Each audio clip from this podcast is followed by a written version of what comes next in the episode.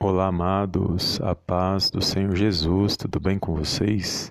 Sejam bem-vindos a mais um vídeo aqui no canal Palavra é Vidas, Palavra do Dia abençoada, Evangelho do Dia, onde eu creio que o Senhor falará ao meio ao seu coração.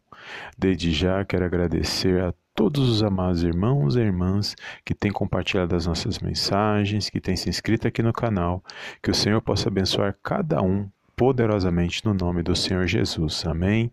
E hoje, amados, eu quero meditar uma palavra poderosa que vai falar ao meu ao seu coração. E logo depois eu quero fazer uma oração pela sua vida. Então fica até o final desta mensagem e ao final compartilha com alguém que o Espírito Santo de Deus colocar no seu coração. Amém?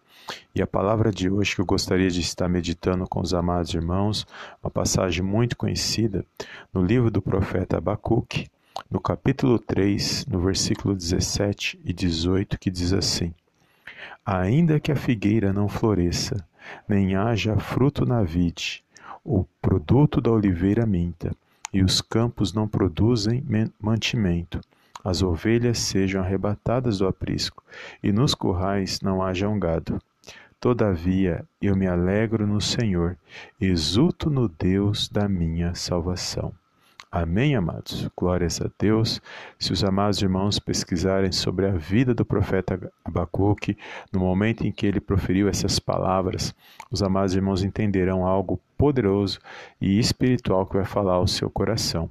Porque quando eu meditava nesta passagem, amados, e a história do profeta Abacuque vai dizer que por causa da desobediência do povo, Deus permitiu que o povo passasse por muitas situações, o povo de Israel. Vai dizer que eles foram levados cativos, foram para o cativeiro, e vai dizer que o templo foi destruído, vai dizer que eles estavam vivendo os piores momentos por causa da desobediência, por causa que eles tinham se afastado de Deus. E ali o profeta Abacuque ele está dentro desse cenário, ele está vendo todas essas coisas. E ali no, no capítulo 1, ele ora a Deus, ele busca a Deus e querendo entender porque Deus permitiu que eles estavam passando por tudo aquilo. Por que, que o, o justo estava sendo punido justamente com o injusto? E vai dizer no capítulo 2 que o Senhor responde à oração de Abacuque, dizendo que o justo ele vai viver pela fé. Ou seja, Deus estava Deus estava permitindo eles passarem por aquilo, mas o justo ele tinha que permanecer firme na fé, ou seja, não andar por, por vista, mas andar pela fé. E aqui no capítulo 3, o profeta Abacuque ele faz essa oração.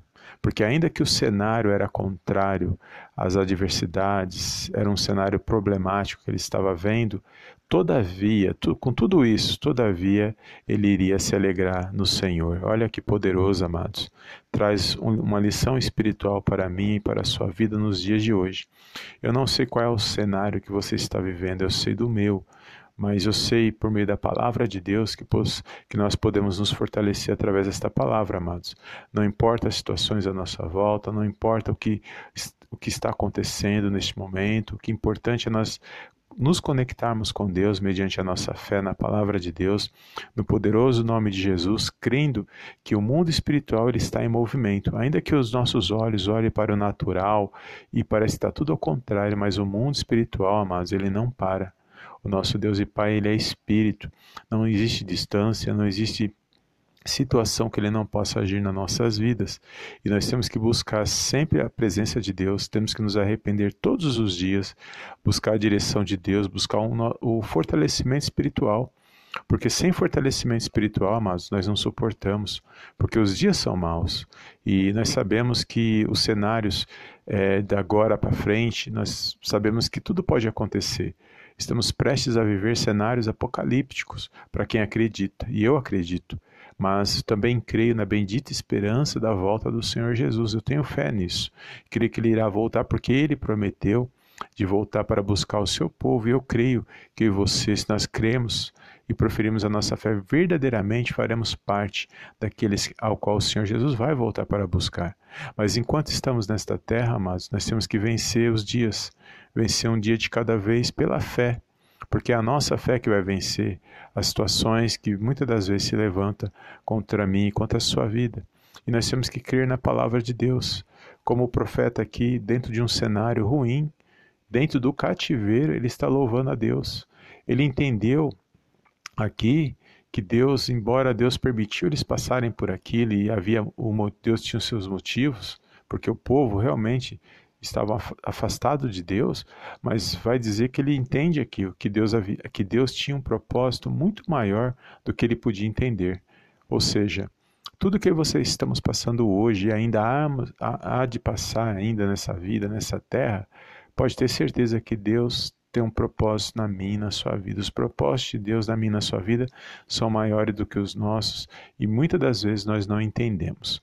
Amém? Que você possa se fortalecer por meio desta palavra que você possa vencer essa situação que você está vivenciando, que você possa receber a resposta de Deus na sua vida, na sua casa, na sua família, e que você venha se pôr de pé nesse dia, que você venha se alegrar e se animar por meio da fé na palavra de Deus, no poderoso nome do Senhor Jesus. Eu gostaria de fazer uma pequena oração pela sua vida, creia nesta oração, toma posse e pode ter certeza que o nosso Deus e Pai está no controle e na direção de todas as coisas. Amém? Pela fé, vamos fazer esta oração neste momento. Feche os teus olhos e vamos fazer uma oração. Amém? Soberano Deus e eterno Pai, eu venho mais uma vez na tua gloriosa presença agradecer, exaltar e enaltecer o teu santo nome. Pai, eu bendigo o teu santo nome neste momento e entrego a vida desse meu irmão e a vida dessa minha irmã, meu Pai, nas tuas mãos. Pai, crendo numa grande vitória vinda da parte do Senhor Jesus. Quero agradecer por esta palavra, Pai querido, e peço, meu Pai, no poderoso nome de Jesus, visita cada vida, meu Pai, que ouvir esta oração, que estiver meditando nesta oração. Meu Pai, fortalece espiritualmente, Pai, para que possamos vencer essas situações que têm se levantado contra nossas vidas. Que neste momento, meu Pai, haja cura, haja libertação, haja restauração, renovo, meu Pai, espiritual, para que possamos vencer, meu Pai, essas situações que muitas das vezes, meu Pai, vem para nos entristecer, vem para nos calar, vem para tentar nos parar, Senhor. Mas sabemos, ó Pai, que o Senhor, meu Pai, está acima de todas essas coisas, que operando o Senhor, ninguém pode impedir, meu Pai. Por isso eu te louvo, meu Pai, te agradeço. Te exalto, meu Pai, por esta palavra, pela vida desse meu irmão, pela vida dessa minha irmã.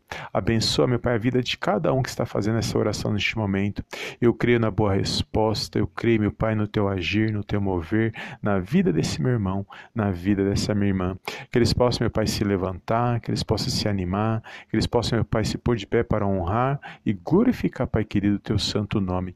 Eu entrego este lar, esta casa, esta família nas tuas mãos e peço, meu Pai, derrama uma bênção especial sobre cada vida, sobre cada lar, sobre cada família, no poderoso nome de Jesus. Que todo mal venha bater em retirada, venha ser dissipado, venha ser lançado fora da vida desse meu irmão, da vida dessa minha irmã. É tudo que eu te peço neste momento e desde já te agradeço em nome do Pai, em nome do Filho e em nome do Espírito Santo de Deus. Amém, amém e amém. Amém, amados. Glórias a Deus.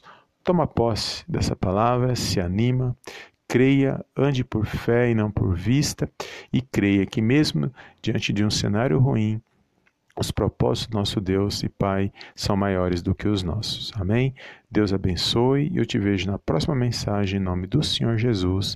Amém, amém e amém.